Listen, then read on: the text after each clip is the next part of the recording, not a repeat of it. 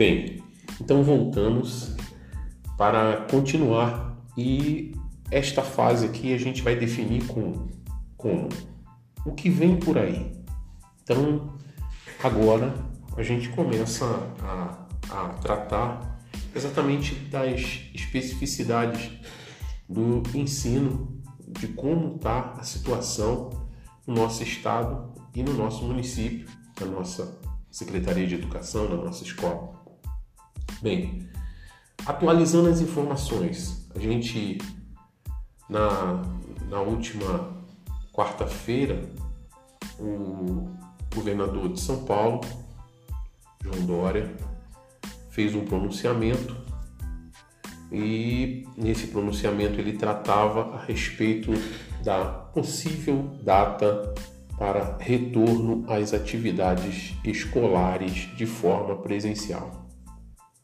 Bem, é, não precisamos dizer que esta, este pronunciamento ele foi revestido de várias incertezas, porque é, é mais ou menos lógico entender que diante de não sabermos, não termos como projetar com segurança a situação sanitária e epidemiológica que nós teremos daqui a 10 dias, 15 dias, um mês, é muito difícil que se crave né, com absoluta certeza e precisão se realmente estaremos prontos para voltar às atividades presenciais no dia 8 de setembro, a data que foi fixada.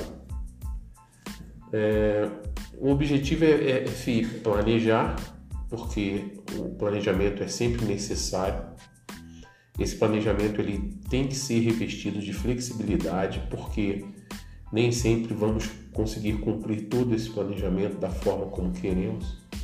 Algumas coisas podem acelerar o processo, outras podem retardar o processo. Bem, mas na verdade é que ficou definido então que no estado de São Paulo uma possível data para retorno às atividades letivas presenciais seja no dia 8 de setembro. Bem, e aí nós chegamos à seguinte conclusão: de que o ensino à distância, de que as atividades elas que estão sendo ministradas e que devem ser ministradas e que deveriam ter sido ministradas desde o início para que alguns conteúdos de natureza teórica pudessem ser ministrados e que a gente tivesse minimizado o prejuízo pedagógico que temos ao, letivo que temos ao longo do ano, é, se torna fundamental e necessário. Mas fundamental e necessário também é estarmos cientes de que isso nos impõe muitos sacrifícios, muitos é, trabalhos extras, né? muita responsabilidade e, e, e muito cuidado né? com o trato desses conteúdos, da forma como é exposta e principalmente da forma como ela é assimilada por vocês, alunos. Bem, então, sendo assim, é, a posição do governo de São Paulo fica fechada como é, que seja possível, seguindo todos os protocolos, elaborando-se protocolos específicos para a proteção de todos os alunos, de todos os funcionários, de todos os docentes, né, da, gestão escolar, que todos os cuidados sejam tomados e que uma coisa que se fala é que esta volta será uma volta gradual, essa situação foi uma situação que não ficou muito clara. Depois o secretário de Estado da Educação veio é, exemplificar.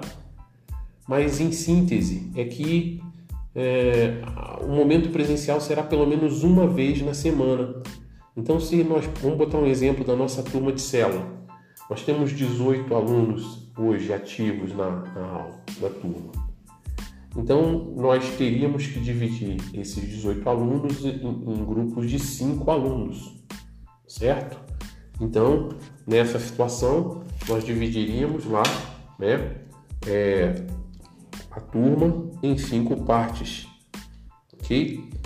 é, daria alguma coisa perto de 3,6 e 3, 4, 4 alunos de cada, a cada dia da semana, para que esse aluno tivesse um momento presencial na escola.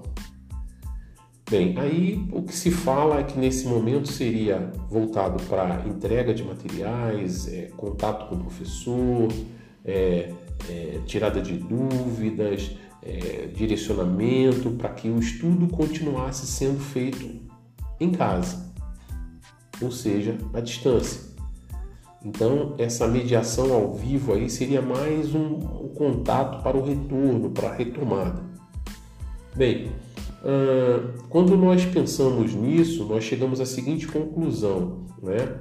Que o ideal também para nós seria que nós utilizássemos, pelo menos isso é o que eu tenho em mente, utilizássemos esse momento presencial para a realização de algumas provas, então, assuntos que foram dados é, didaticamente à distância, que foram verificados, verificação do aprendizado, o aluno estudou, tem o domínio, ele realizaria uma avaliação e essa avaliação constaria como nota deste grupo, nota desta unidade didática.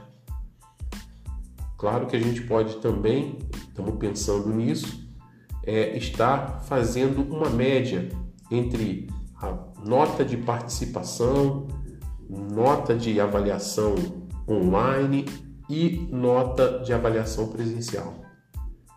A verdade é que toda essa situação, definida aí então sob a égide do governo estadual, ainda requer bastante esclarecimentos e aí no próximo, no próximo post, no próximo momento, nós vamos tratar então da posição do, da Prefeitura Municipal de Taubaté. Como a Prefeitura Municipal de Taubaté vai agir baseado nesta decisão do governo do estado. Ok? Então, no próximo post a gente volta. Um abraço.